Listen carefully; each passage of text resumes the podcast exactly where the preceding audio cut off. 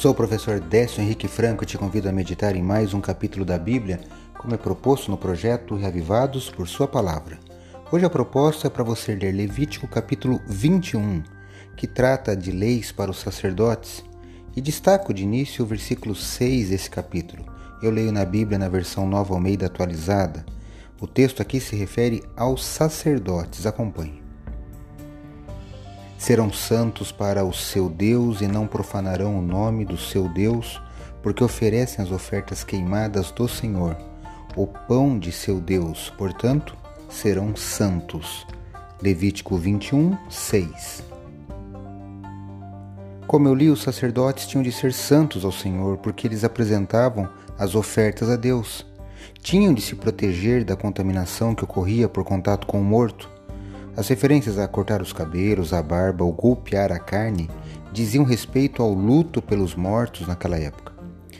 O sacerdote tinha de ser fisicamente e sexualmente sadio. O sacerdote e sua família imediata tinham de ser santos. Para o sumo sacerdote, as regras eram ainda muito mais rigorosas. Ele não devia descobrir a cabeça nem rasgar as vestes, que são sinais de luto permitidos aos demais sacerdotes. O sumo sacerdote tinha de se casar com a virgem das filhas de Israel, e caso contrário, sua semente seria profanada. Ele era o símbolo da mais alta pureza.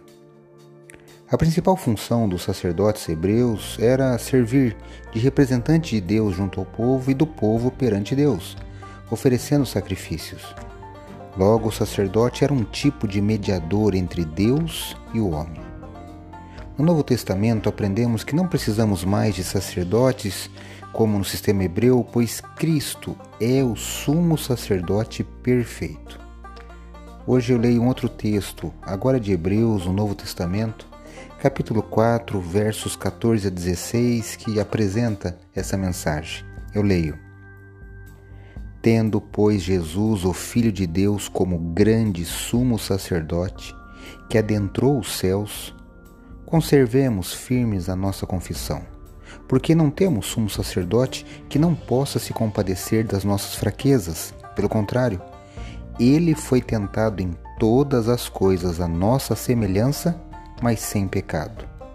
Portanto, aproximemo-nos do trono da graça com confiança, a fim de recebermos misericórdia e encontrarmos graça para ajuda em momento oportuno.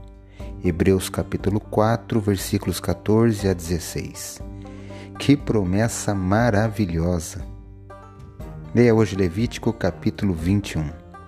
Tenha um ótimo dia e até o próximo episódio.